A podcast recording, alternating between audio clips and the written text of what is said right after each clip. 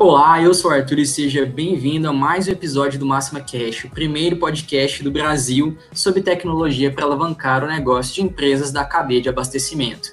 E hoje a gente vai falar sobre uma, um assunto é, muito relevante, muito importante, que é a logística para é, operações de e-commerce. A gente já falou tanto de operações de e-commerce em si, quanto de logística, mas vamos cruzar esse, esse assunto porque tem, tem muita coisa para a gente conversar aí.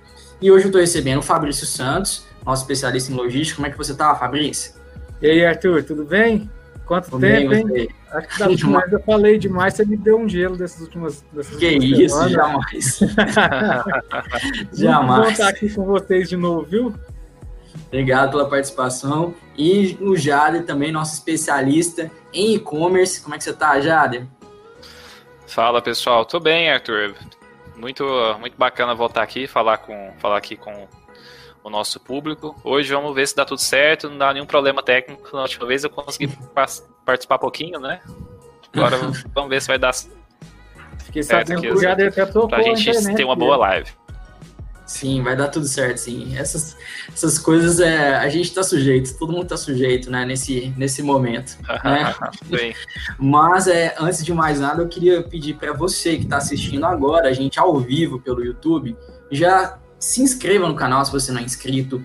É, dá um like no vídeo para dar uma força pra gente, porque às vezes a gente se esquece de depois é, dar o like. Então você dá o like agora, se não gostar do conteúdo, depois você vai lá e tira o like, mas já garante aí pra gente. E também compartilhe esse link com mais pessoas, para que mais pessoas do seu time, ou mais pessoas que você acha que é, também vão se interessar pelo assunto, possam assistir é, ao vivo com a gente, tá certo? E eu vou pedir uma coisa, se você quiser, você pode interagir à vontade com a gente pelos comentários, mandando, é, comentando, mandando pergunta, e já deixa lá o seu nome, é, de onde você está falando, qual a sua empresa, para que a gente possa é, mandar um salve, um alô para você. Ó, o Eucana, né, participou com a gente da última live. Obrigado, é, Eucana, pelo, pelo, pela saudação aí, mandando um abraço para o Fabrício. Um é, abraço também, meu amigo. Isso aí, gente. Vai, vão deixando os comentários aí enquanto a gente está né, iniciando. E a gente está aqui à vontade, né? Vocês podem mandar a pergunta, sua dúvida, que a gente vai falar na hora. E, agora já iniciando o assunto, é uma grande dúvida da maioria das pessoas, principalmente agora, onde a gente vê uh, o crescimento de, de demanda por e-commerce, por mais pessoas iniciando esse modelo de venda, né? Esse canal que antes não era tão explorado, principalmente quando se trata de supermercados, que era uma barreira ainda se romper aqui no Brasil, é, a gente vê agora aderindo. E surgem também, além do benefício de se vender, ter mais um canal de venda, surge um, um outro um problema, né? E a operação logística, como ela se adapta a isso? É uma nova realidade. A gente tem uma outra demanda, né? Um, um novo canal sendo acionado ali para as pessoas fazerem a compra. É, então, pessoal, quais são as principais é, diferenças? Vamos falar tanto do, do, do atacado distribuidor quanto do varejo, né? Nesse novo cenário de pessoas que estão iniciando sua venda online. É, Arthur, a gente tem que separar um pouquinho só o atacado distribuidor do varejo nesse momento. Sim. Porque o, o maior desafio que, é, que a gente vem estudando e vem vendo do pessoal que está montando o e-commerce B2C, que é lá para o consumidor final, que é o supermercado montando, é a parte de separação e entrega, porque ele não tinha isso antes. Antes, quem era quem separava a mercadoria? O próprio cliente que ia lá na loja dele e pegava a mercadoria, punha dentro do carrinho e ia para o checkout fazer, fazer sua compra, certo? Uhum. Agora ele não tem, ele não tem, não tinha esse costume de ter uma pessoa para ter que separar a mercadoria dentro da, da do, do, do, do do, do, depósito dele ou dentro do próprio, do próprio supermercado, lá dentro do, do, supermercado. Então, assim, sim, sim. Já, já muda muito, porque uma coisa é ele ter a pessoa que, que vai lá e compra, e outra coisa é ele ter que separar, e muitas vezes ele ainda vai e faz o seguinte, ele ainda põe é, é, o cara na fila do, do, do checkout, do, do checkout, do checkout, concorrendo com os clientes que estão fisicamente na loja. Sim. Então já é um problema, ele causa dois problemas aí. Uma coisa que ele, que ele não que pode não ter se alertado ainda, ele está causando uma concorrência dentro, em cima da gôndola dele e está causando uma, uma aglomeração dentro do checkout, em cima dos checkouts dele. Então, assim, as pessoas às vezes não conseguem, não, não se alertaram para isso ainda. Então, você tem que mexer na logística da sua loja para que ela atenda o seu, a, a, sua, a sua atual necessidade de separação com o e-commerce. Entendeu? Uhum. Então, assim, é, esse, é, esse é um grande desafio. É o primeiro desafio para quem vai para o e-commerce de um supermercado. Sim. O segundo é, ele também não estava acostumado a entregar. Certo? Ele não sabia, ele não, ele não sabe qual é as, quais são as melhores rotas.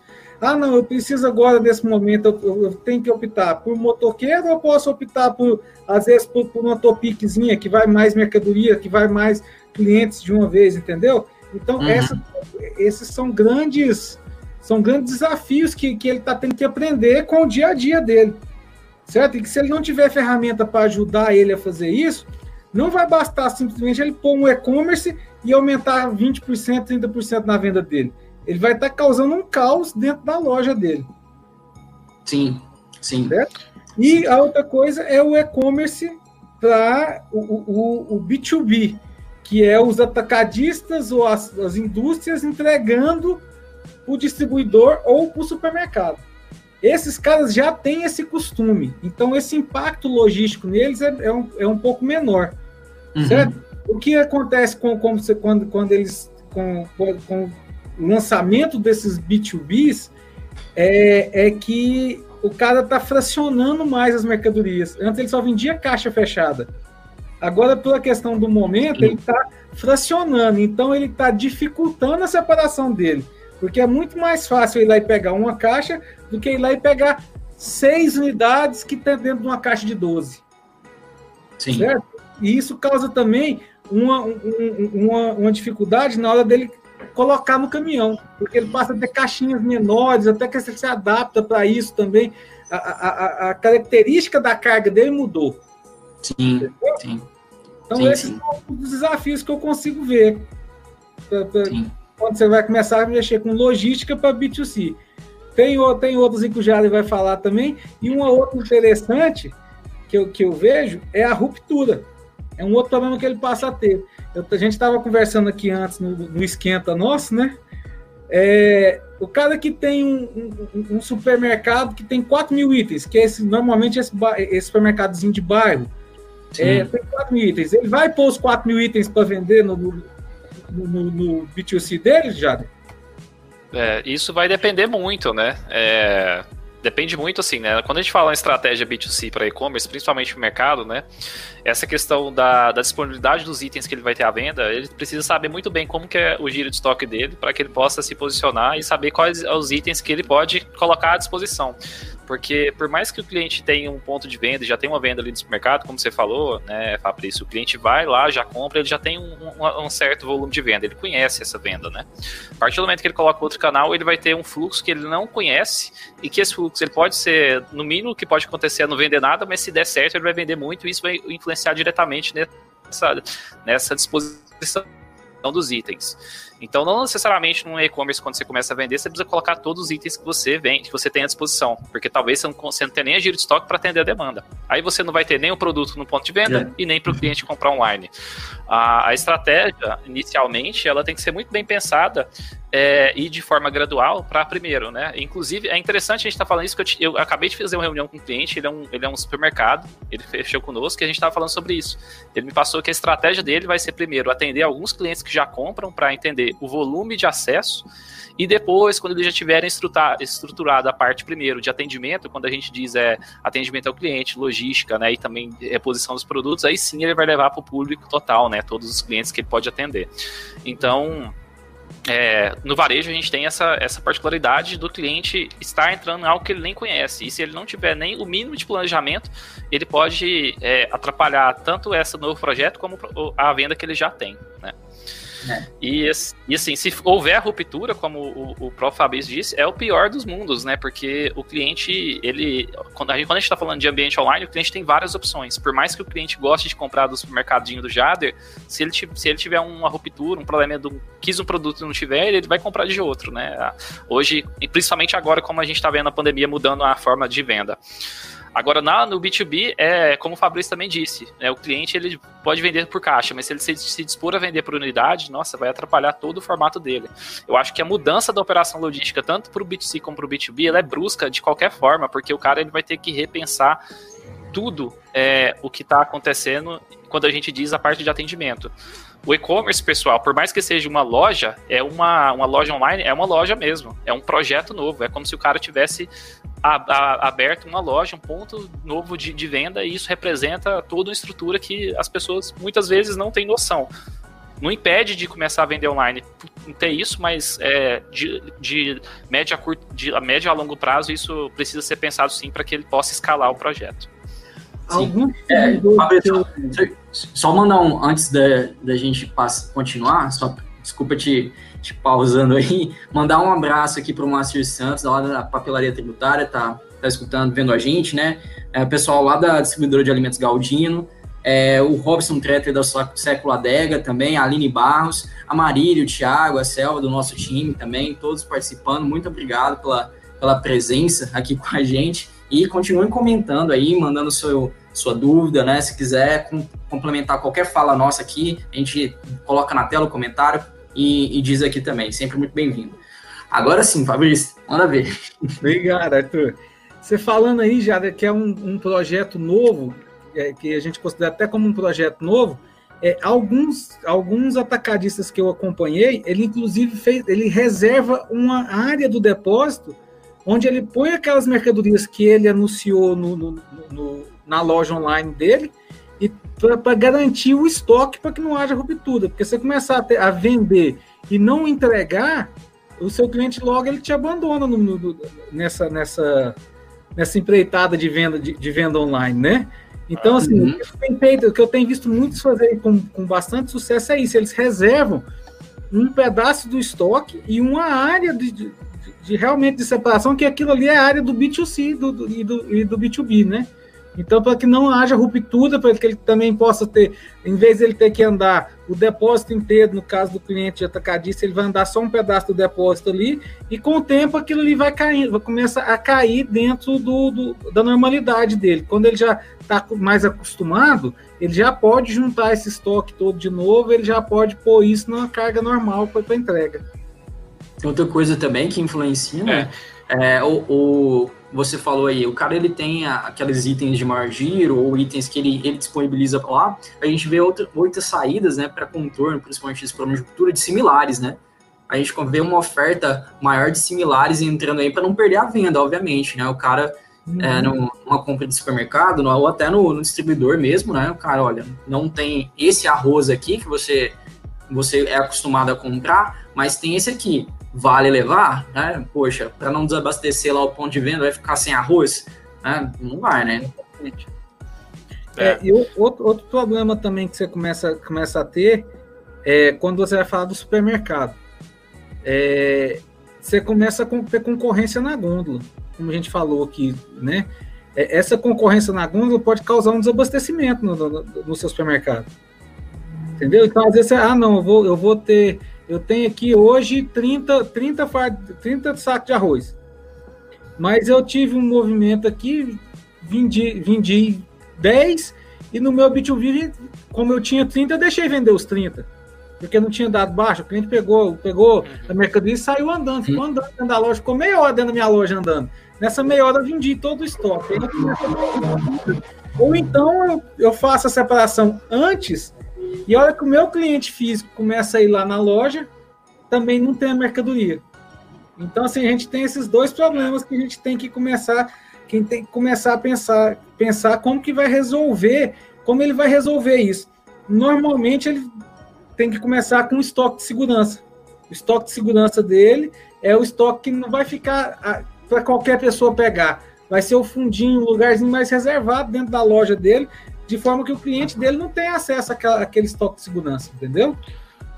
Na realidade, o interessante, Fabrício, é, de um projeto de e-commerce seria o cliente de fato ter estoques separados para cada projeto. Então, se o cliente tem o giro, se tem venda pelo, pela, por exemplo, força de vendas, ou mesmo no B2B, né? Se ele tem várias instâncias, vários canais de venda, ele tem que ter um estoque separado para cada um. Obviamente que a gente está falando aí de uma estrutura logística não só de armazenamento, mas também de, de acompanhamento desse estoque, é bem complicada, né? Porque quando você tem um estoque para cada um, cada um vai ter seu giro de estoque, e aí você tem que monitorar cada um, fazer pedido de compra, aí e já vai, já vai influenciar um, um, processo mais, mais complexo. Mas a ideia é que, se, se puder ter o estoque separado, você vai daqui a pouco é, é poder olhar para cada um desses canais e entender melhor essa, essa demanda que você vai ter que ter cada um com ele, porque eu vou dar um exemplo. É, vários projetos que eu trabalhei de e-commerce, é, o e-commerce era visto como a saída do, dos produtos que não tem venda. Então, se o cliente não, se ele não vendia em outros canais, o e-commerce dava, dava aquela saída. Isso pode acontecer, mas não necessariamente o cliente que está entrando no meu site está entrando para comprar esses produtos, ele quer aquele produto de giro maior. Só que o cara que vende já no canal dele, ele já sabe o giro do estoque e, a, e o comprador ali ele já vai comprar dentro daquele giro. Então o e-commerce ele vai servir, né, como você falou, de um concorrente. Só que o e-commerce também tem a poten potencial dele. Se você tiver um giro de estoque, é, se você tiver, perdão, se tiver um estoque separado, você vai ter um controle melhor disso e a, a pessoa que tiver gerindo e-commerce, né? Porque o e-commerce tem que ter uma pessoa para gerir, tem que ter um, uma, um, projeto nele, ele vai poder, é, obviamente, tirar melhor proveito disso, né? Ele vai também ser cobrado do, do produto sair desse giro, né? Eu acho que a, a gente está falando um pouquinho mais lá na frente, mas é algo que lá no começo, mesmo quando a pessoa está pensando em vender, ela já tem que pensar nessa organização também. É, se ele não organizar isso, se ele não organizar isso direito, ele vai travar a operação dele, ele não vai conseguir fazer o, o, o, a separação como tem que fazer. É, lembrando que separar a mercadoria é uma coisa nova para ele, ele não, não, tinha isso. Se ele também não tiver uma ferramenta que ajude ele a falar onde, tá, onde estão as mercadorias e tudo, ele tem que começar a pensar também na parte, na parte que não é só é, a venda, né? Antes ele tinha que pensar somente em abastecer a loja e vender. Agora ele tem que pensar abastecer a loja, vender, separar a mercadoria e ir para a ponta final que é entregar. Então, assim, hum. a logística dele muda por completo. Então, assim, por exemplo, vamos, vamos pensar aí, se ele tiver que começar a separar, hoje quem, quem seria o separador dele? Vamos, vamos na prática aqui agora. Acabamos de montar um supermercado, nós dois, e o Arthur é nosso, o Arthur é nosso repositor de mercadoria. É Normalmente quem vai ser o cara, na hora que cair o pedido do e-commerce, vai cair quem, quem que a gente, quem que conhece as mercadorias, quem que sabe onde tá pondo as coisas. É o repositor. Então eu vou começar, eu vou usar esse repositor para ser o separador. Só que a venda aumentou muito, esse repositor não está conseguindo mais fazer a parte de reposição e separação. E aí eu tenho que pôr uma pessoa nova. Até essa pessoa nova conseguir fazer a produção que o, que os que o Arthur fazia, leva um tempo até isso acontecer. Então, hora que leva um tempo até isso acontecer, se ele não tiver uma ferramenta para ajudar, falar para ele, não, ó, os produtos estão na prateleira tal, no, é, no, no, no, nível, que a gente chama de nível, que é, que é a prateleira, a prateleira tal, é, ele vai demorar muito tempo até pegar isso e os pedidos vão começar a atrasar. Então, assim, é, essa logística nova para ele, que a gente, que, que a gente é, é, se propõe a pensar junto com eles, é isso, a gente tem que pensar no mix. É, é, hoje cedo a gente tava, eu estava vendo uma live falando que sobre mix, a gente tem que pensar sobre o mix, depois do mix, a gente tem que ir para a organização da loja. Tipo assim, não dá para passar no, no, no mesmo checkout que os meus clientes passam, eu não posso ter esse checkout porque eu preciso imprimir o cupom fiscal. Mas eu não posso passar no mesmo checkout que os meus clientes estão indo entendeu? Porque senão, assim, eu vou casar um gargalo operacional. Então, eu tenho que montar um outro checkoutzinho exclusivo do meu e-commerce. Então, é realmente outra empresa. É, é, como se fosse eu estivesse montando outra pequena empresa de vendas dentro da, do, da, da, minha, da minha empresa hoje, que é um supermercado. Pessoal, tem dois comentários aqui, vou ler os dois. O Robson Tretters, é, ele disse, isso é importante, ter uma pessoa para cuidar da separação, embalagem e organização. E o Moacir ele fez uma pergunta para a gente. Mas, senhores, não seria interessante, ainda que se tenha um estoque compartilhado entre loja física e virtual, ser separado apenas um percentual do estoque do que vai para o virtual? É exatamente isso, Arthur. É exatamente isso que, que, que eu, eu, eu, vi alguns, alguns atacadistas fazerem. É eles separar um, um percentual e separar fisicamente também, viu, Moacir? Separ, separaram fisicamente essa mercadoria e puseram em um outro local, para que não tenha perigo de, durante o processo de separação lá no depósito, eu vá e pego aquela mercadoria e o meu B2B fica desatendido. Entendeu? Então é exatamente isso mesmo. Ele faz uma reserva de um estoque que vai cair para o B2B, que vai sair sempre que cair um pedido do, do, do, do e-commerce e eu tiro daquele local todo endereçado, um endereçamento todo novo para aquele local, para que não tenha a, uh, a, uh, possibilidade de eu fazer uma ruptura. Uhum. Exato. É, você ia comentar alguma coisa, Jader? Sobre o assunto? Não, não, é, é, um, é um formato que a gente estava até falando ali, né? Tem um estoque de segurança para o e-commerce e, e quando ocorrer a venda, não, não primeiro, não impactar na, na venda de outros canais e o e-commerce estar protegido para que, se caso ocorrer, não ocorrer a ruptura no e-commerce também, que é o pior dos mundos, né? Sim. Cliente, porque o cliente, quando ele acessa ali, não tem ninguém para dar o feedback para ele se, se existe produto ou não. Ele, consequentemente, se está disponível, ele vai comprar. Se ele comprou e finalizou o pedido, é porque você tem a mercadoria. Se você tem, você tem que atender. Então, a, a ruptura no ponto, no ponto de venda ela é ruim porque o cara chega lá, se não tiver o item, não tem como atender. Mas no e-commerce, ele finaliza uma compra para saber se não vai ter, né? Então, é, é, sempre bom realmente ter o estoque separado. Se pudesse estoque separado mesmo, não, não, não haver essa. Não, nem um do outro, melhor. Mas se não tiver jeito, que seja separado mesmo fisicamente, como a gente já falou. Legal. Ó, o Márcio respondeu aí, Fabrício, ó, é uma ótima essa questão de separar fisicamente o estoque, eu não tinha me atentado, verdade, muito bom.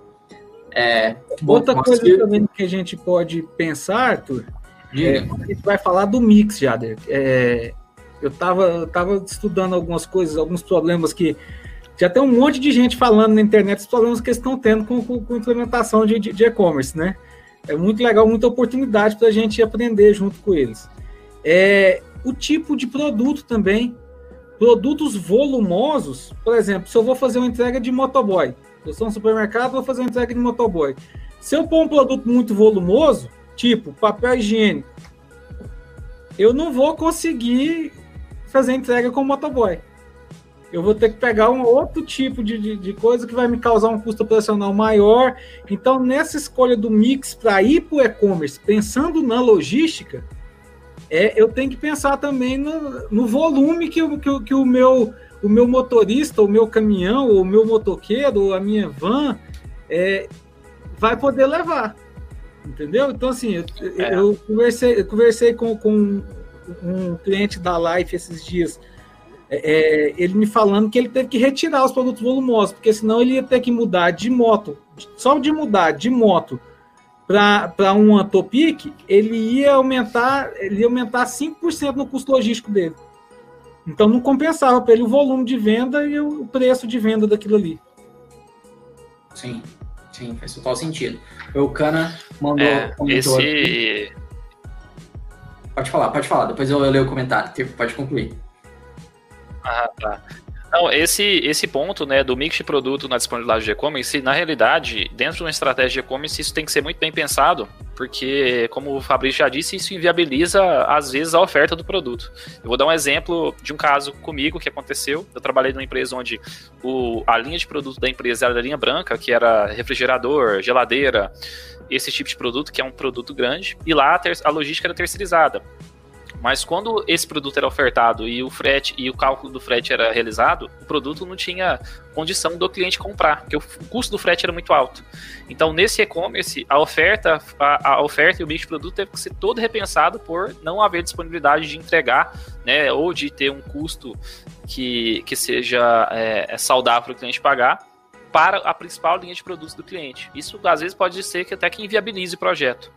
Mas é, seja logística própria, seja logística terceirizada, né? No caso do, do, do, Fabrício foi uma logística própria, no caso da terceirizada também é muito complicado, né?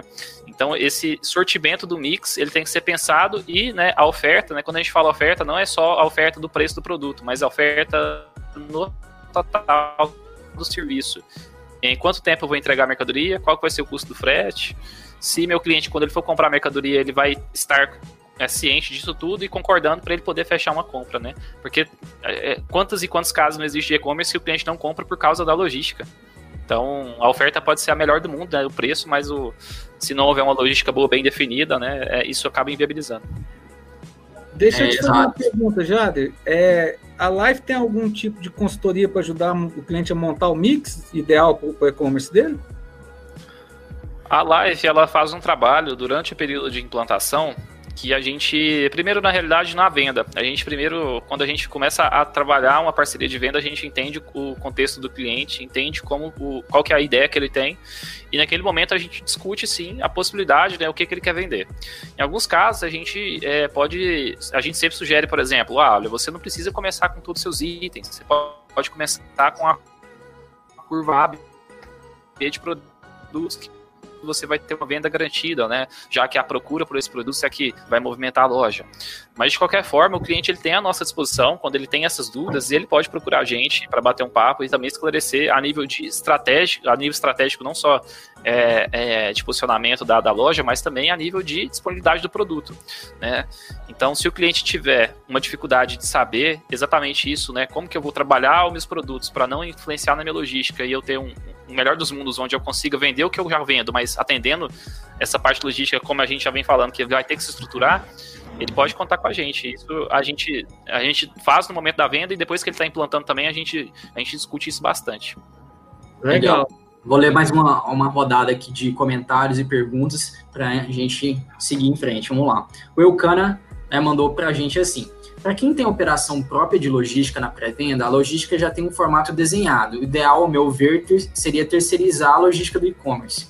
Já tem alguém especializado nesse sentido? O Jader até chegou a pincelar aí, né, Jader? Um pouco sobre é, a terceirização ali, que da mesma forma tem um, um, um problema de coleta, né, na, na, nessa logística aí, que é complexo também, né?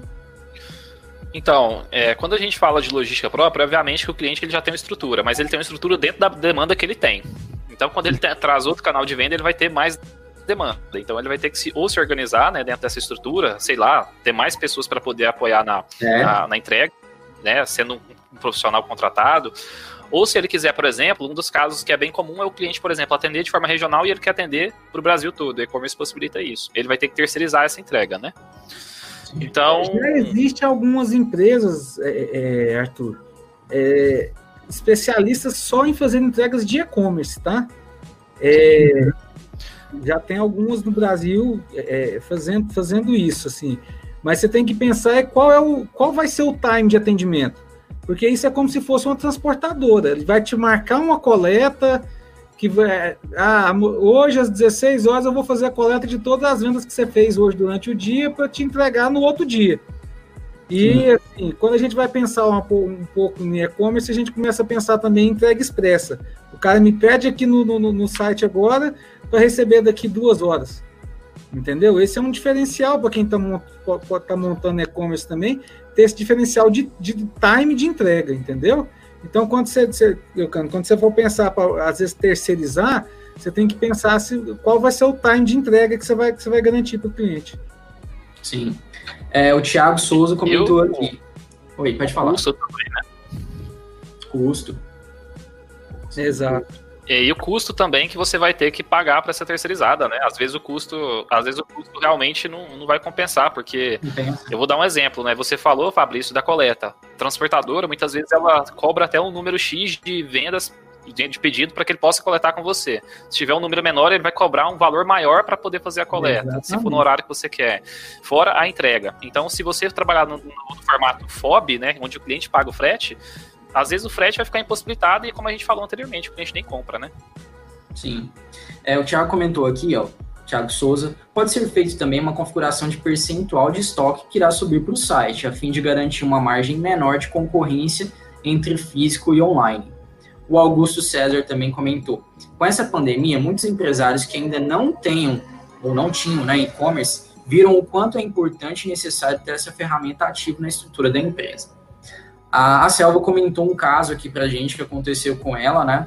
Uh, eu vou até comentar e vocês também dizem o que vocês acham. Foi um empório essa semana aqui em Goiânia, pedi três unidades de um item específico. A funcionária disse que não tinha essa quantidade, mas que se eu entrasse no aplicativo e realizasse a compra online, eu conseguiria sair da loja com meus três pacotinhos. O consumidor não precisa saber disso, certo?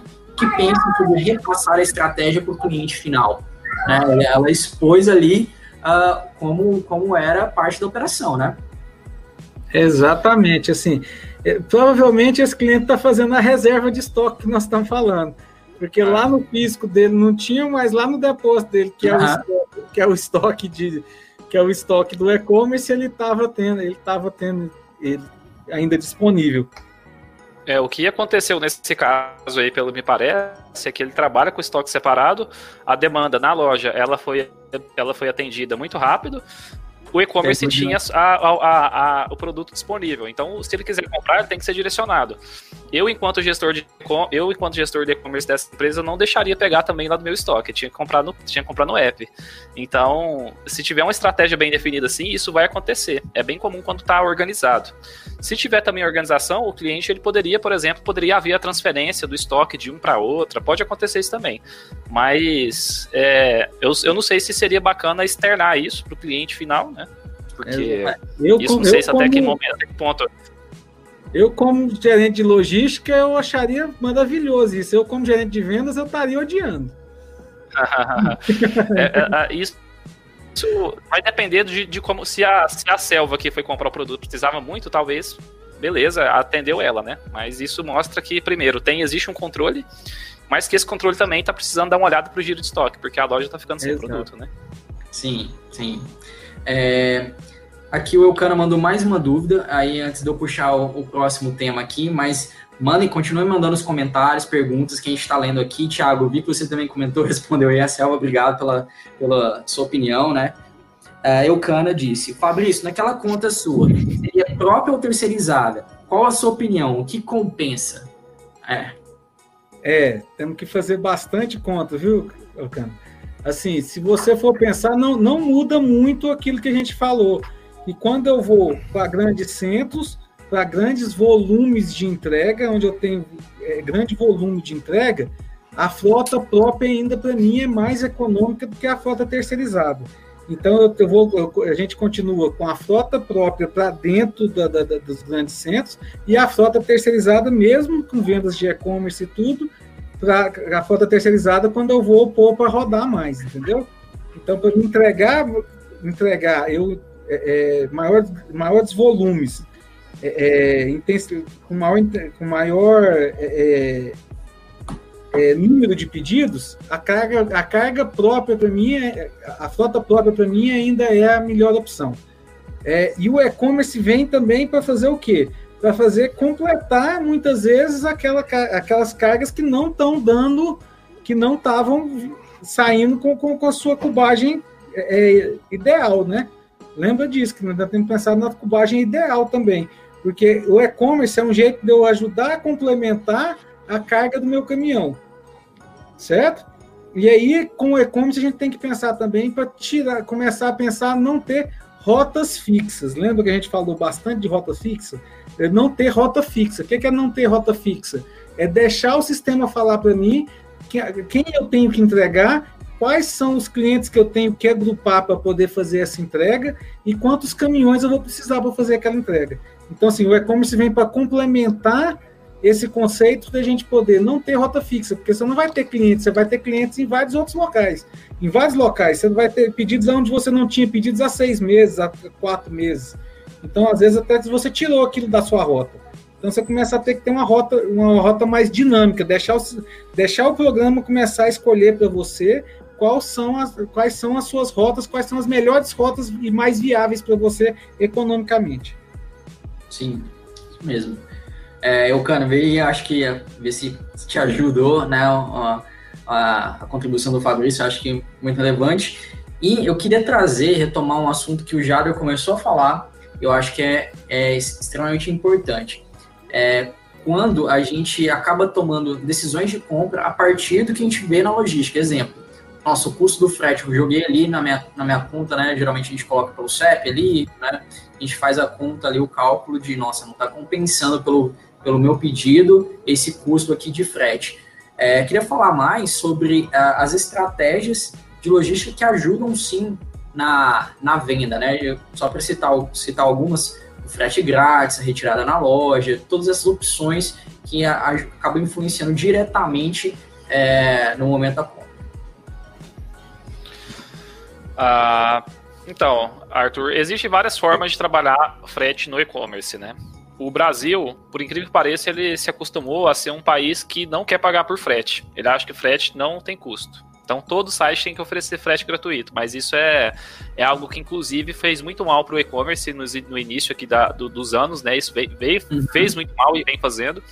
Então o nosso cliente ele tem que entender que a logística de uma loja virtual ela existe e ela tem custo, seja ela terceirizada, seja ela própria.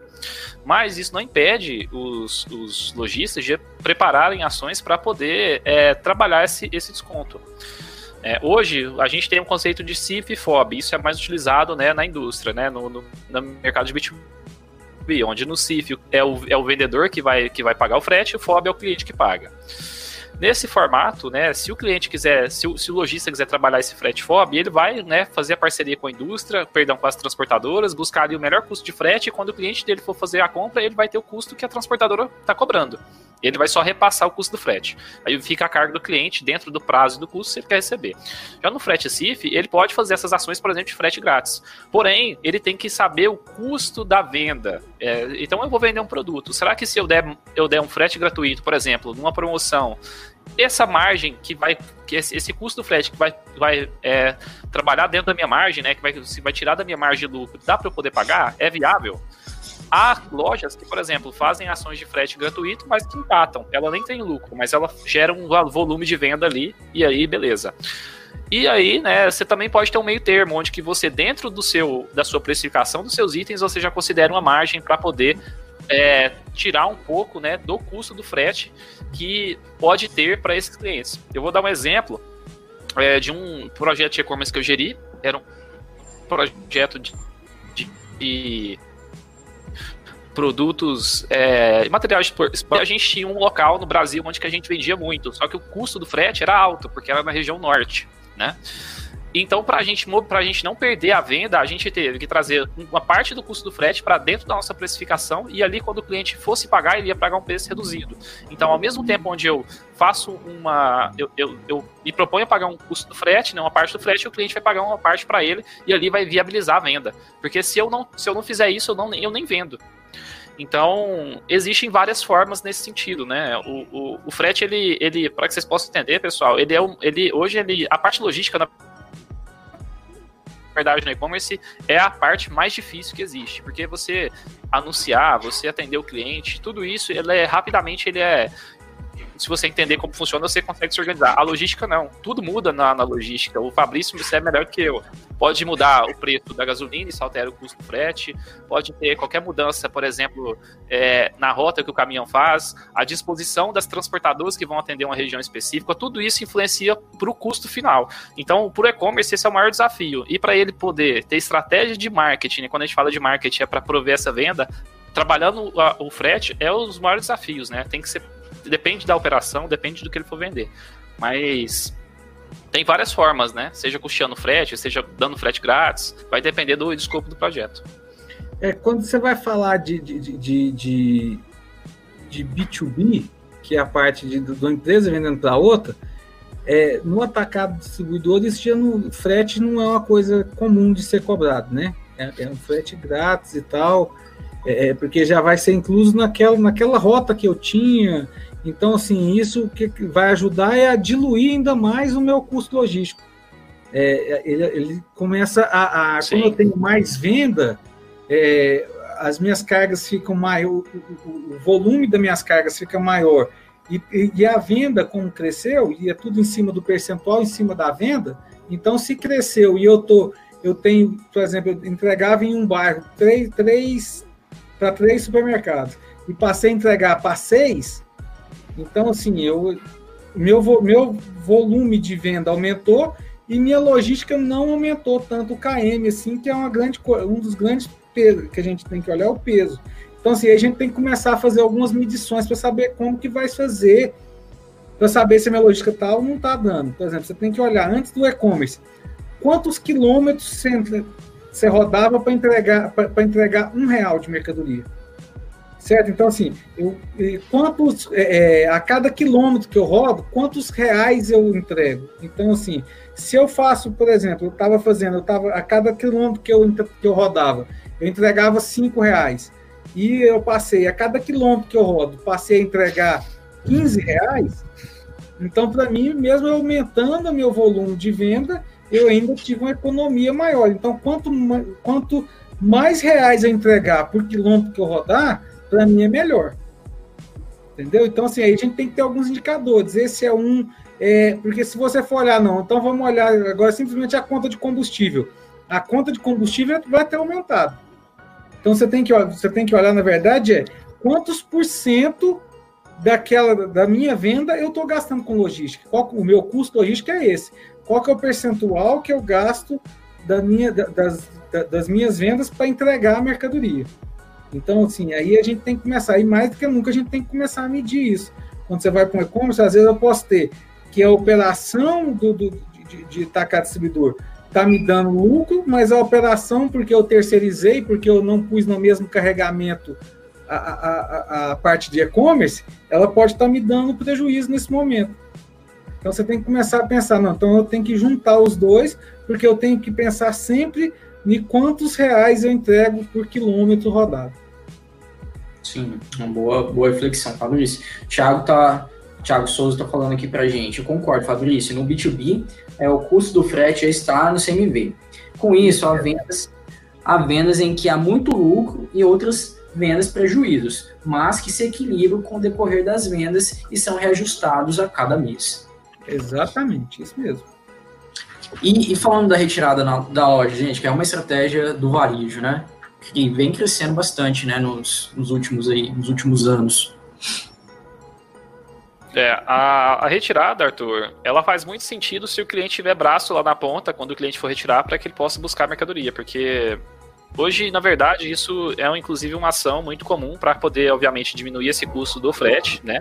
E também sim, fazer uma forma onde o cliente, se caso ele tiver uma, uma, uma pressa, né, ele tiver, um, ele tiver uma urgência, ele possa ir até o local e retirar. Então isso é benéfico para o cliente, mas lá na ponta o cliente também tem que ter uma estrutura para poder recepcionar esses clientes, né? Então, ele tem que ter, por exemplo, se, ele, se, se esse atendimento for mais rápido, o, o, a parte de separação desses itens, né? Organização dessa compra para retirada vai ter que ser feito mais rápido. Então, se ele já não tinha braço para poder atender aqueles pedidos que vão ser entregues daqui dois dias, e essa entrega que o cara promete que ele pode retirar tarde. Uhum. Então é um trabalho, uma organização que ele vai ter na, na, no ponto de venda para poder dar essa opção. Seja se for um, um, varejo, né, que vai ter ser no supermercado, né, num empório, não sei, mesmo se for numa distribuição onde o cara vai retirar do CD, ele vai ter que na hora que ocorrer essa venda já separar, já deixar pronto. Né, se, ele, se ele não tiver uma organização para o cliente já passar e retirar essa mercadoria. É uma, é uma forma bem válida e que tem tido é, bastante a, a aderência né, por parte dos clientes. Principalmente, por exemplo, quando você tem clientes, por exemplo, que moram no interior e compram, é, compram é, na capital. Aí o cara já vai, já que ele está saindo lá para ir na capital, ele já passa lá e retira. É melhor que ele esperar entregarem para ele. Depende da rota, como o, o, o, o Fabrício disse, dependendo da. Se você trabalha com logística própria, vai ter rota. Se o cara não quiser esperar essa rota, ele pode ir lá retirar. É uma boa estratégia, mas tem que ser, como a gente está sempre falando aqui, pensada para poder atender a demanda que vai ser gerada, né? Exato. Exatamente. E, e, é esse conceito um pouco também omnichannel, né? Vamos é, é, é levar para esse conceito. Eu quero comprar e não quero ser atendido por ninguém. Eu quero comprar, entrar e pegar minha mercadoria e ir embora. Eu não quero perder meu tempo tendo que rodar dentro da loja, nem tudo. É, essa semana eu fiz uma compra no, no, numa farmácia aqui em Goiânia, pelo aplicativo, e fui tirar e eu recebi a mercadoria dentro do meu carro no estacionamento. Um drive-thru, né? É, eu parei, não, não é drive-thru, eu parei no estacionamento, no aplicativo, ah, tá. estou aqui. O vendedor Entendi. saiu já com a maquininha de cartão, passou meu cartão ali na hora e me entregou a mercadoria. Então, assim, são é, é outras formas de fazer logística também. Ele cortou uma parte do, do custo logístico que ele teria. Ele só teve, ele só teve o custo logístico de ter a pessoa para separar a mercadoria ali dentro da, dentro da farmácia. Sim, sim, isso mesmo. É, e a gente vê cada vez mais as, as empresas forçadas a, a, seguir, igual você teve aí na, na farmácia, né, seguir estratégias assim, principalmente por conta do, do momento que, que nós estamos vivendo, né? A gente vê essas estratégias é, que antes pareciam não, né, não convencionais, né? Na verdade, poderiam ser adotadas no futuro, mas que a gente vê que diversos outros lugares já adotam estratégias mais menos tradicionais, né? De, não, hoje de então entrega, né? Coisas tão longe. Estaria tão longe de acontecer. Quando a gente poderia pensar é, é, é em.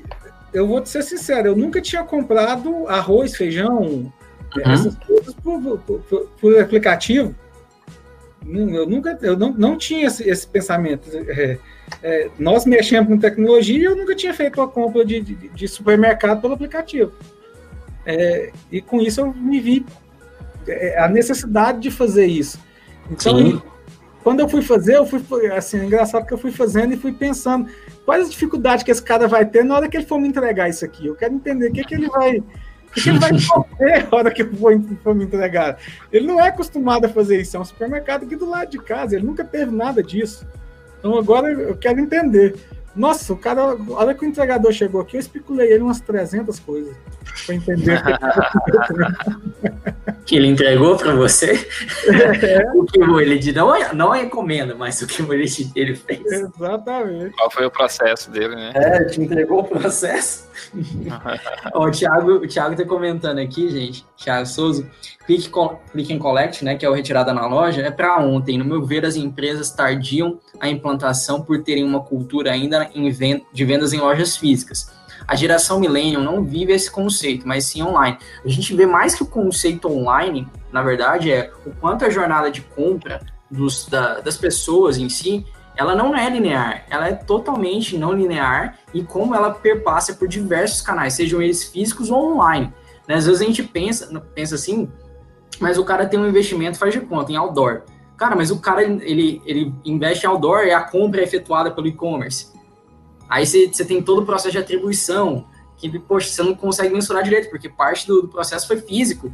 E, e diversas, outras, diversas outras coisas, né, que, que geram essa jornada é, não linear, que o cara ele começa a experiência, seja ali numa, numa busca online e depois vai no ponto de venda, ou igual o click, click and collect, desculpa, onde ele compra online e é no caminho do trabalho dele, ele passa lá e retira mais rapidamente que demoraria para a compra chegar, né? A gente vê isso bastante, né, gente? Essa jornada é, mais é, capilar, né? Mais difusa, difundida assim em diversos canais, né? Essa. É, a gente tem que, tem que é, dizer, Arthur, nesse sentido, como o Fabrício já disse, a experiência de compra agora ela tem que se tornar omnichannel, né? Não importa onde o cliente quiser comprar, a, o lojista, seja ele B2B, seja ele B2C, né?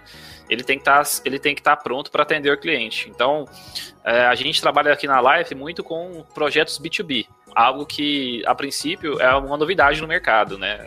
E quem diria você, você falar para um cara há 10 anos atrás que e, o cliente dele ia comprar num site e não iria comprar com um RCA, com um vendedor.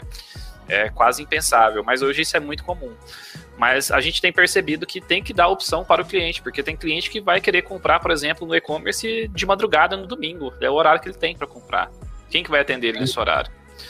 Ou senão a gente tem clientes, por exemplo, no varejo que moram no interior, como a gente acabou de falar, e querem buscar na loja porque ele está indo passar lá, ele não quer esperar ter uma rota para poder receber. Então, na verdade, a ideia é sempre dar liberdade para as pessoas para que, ou como elas quiserem comprar, elas podem comprar. É você ter, você tem que pensar em todos os cenários. Se você não consegue atender todos, você tem, você possa pelo menos atender bem esses outros para que daqui a pouco você possa se organizar e atender é, um retirada na loja ou um, uma entrega que você não costuma fazer, uma entrega de madrugada, sei lá. Vai depender da estratégia do, do projeto. Exato. Fabrício, tem uma pergunta aqui para você, o Thiago perguntou. Fabrício, em quantos anos essa pandemia acelerou no, no conceito logístico para segmentos é, varejo e atacarejo? Fabrício, você está sem áudio, Fabrício?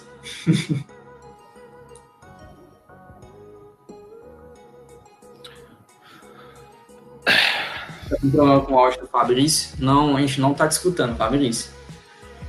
Mandar um abraço aqui para Ludmilla Basta, tá acompanhando com a gente ao vivo. Obrigado, Ludmilla, pela, pela participação. Eu acho que sim, Thiago, de toda forma, acho que a aceleração é, foi muito rápida, né? Tanto dos processos é, de venda quando os processos é, logísticos, de comunicação, como esse que a gente está vivenciando agora, a gente vê diversas e diversas empresas que antes não, não faziam é, lives ou não acessavam o seu público por canais digitais, a gente, a gente vê que é, acelerou-se de, de forma geral. A gente, eu não sei estimar em quantos anos, né, isso, mas assim, com certeza, assim, pelo menos um ou dois anos, eu acho que isso, isso acelerou na, na pauta dessas, dessas empresas, pelo menos as mais tradicionais. Você vê assim também, né, Jário, que principalmente a gente vê no, vê no aumento de demanda aí do e-commerce, né, a gente, isso fica bem claro, né. Sim, sim. Na realidade, essa pandemia, se a gente. É, tudo tem um lado. É, obviamente que é algo muito negativo, né? A gente mudar toda a forma como a gente já está acostumado a, a, a, viver em sociedade. Mas a pandemia ela trouxe uma perspectiva positiva para esse formato, onde que as pessoas estão mudando né, a, a forma de enxergar o, o, formato tradicional de venda, né? O formato hum. tradicional de atendimento. Então, Hoje, por exemplo, no e-commerce, a gente percebe que a adaptação do cliente a esse canal, por exemplo, no canal de e-commerce, né, seja varejo, seja distribuição, ela vai ser mais rápida.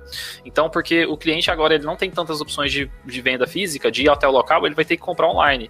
Nesse sentido, a loja vai ter mais venda. Se a loja tem mais venda, a parte logística ela tem que se, tem que se adaptar.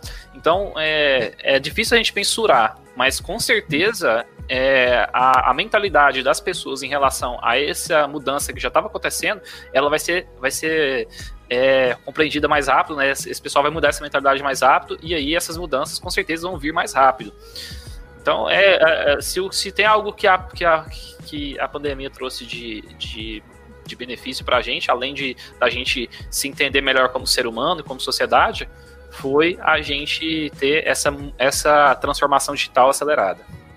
Sim, com certeza. Essa aceitação, né, essa, essa compreensão é, deixou muito claro isso. E outras coisas, como no processo, a gente tinha comentado em outros episódios, Thiago, sobre é, o ambiente do armazém, né, as pessoas ali, é, redução de pessoas dentro do armazém, isso está com, com certeza relacionado também ao uso de, de sistemas, é, vídeo da BMS e outras tecnologias dentro do próprio ambiente do armazém, redução de turnos, né, uh, pessoas por turno, na né, ciclo e higienização na separação, como a gente também vê isso no, no dentro do, do ambiente do varejo, né? Sei lá, corredores mais largos, produtos melhores distribuídos, é, uma população mais consciente, aberta para outros canais de, de compra. Então, é, com certeza, essa mudança aí de, de mentalidade, né? Nada, né? A necessidade, obviamente, que é uma necessidade gerada por um, por um fator terrível, né? Totalmente é, triste, impensado, mas que sim, a adaptação da, de todo o ecossistema né, da, da, nossa vida tem, passa por isso. Né? É, eu queria até aproveitar que a gente está falando sobre a, a Covid-19, é, a gente acabou de lançar um material falando sobre logística, né, dando dicas é, de, sobre adaptação logística, sobre esse momento. É, lançamos hoje esse material e em breve né, você deve impactar, mas eu vou deixar ser impactado por ele, seja por nossas redes sociais, por e-mail, né? Mas você já tem a chance de clicar, baixar ele gratuitamente. O pessoal da produção vai deixar o link aí no chat para você, depois, se você quiser conferir, baixa lá, é, é gratuito, não, não, tem custo, e você ainda é, depois manda um comentário para a gente se te ajudou, se você gostou tá bom? Então, é feito baseado em todo o conhecimento que a gente vem compartilhando aqui continuamente, tá certo? Fabrício, quer complementar? Você ouviu a, pergunta? Acabou caindo aí? Ouvi, ouvi, caiu bem na hora que eu, que eu ia falar. A gente tinha falado disso mais cedo, lembra? Uhum. Assim, vou dar aquela, aquela, vou dar aquela informação e aí a internet cai. É muito é, legal. Cai na hora que a pessoa vai falar. É, é incrível. É. Pode aí, mas assim, eu, aí, eu acredito, Arthur, que é, evoluiu, ajudou a evoluir muito o conceito logístico durante essa pandemia.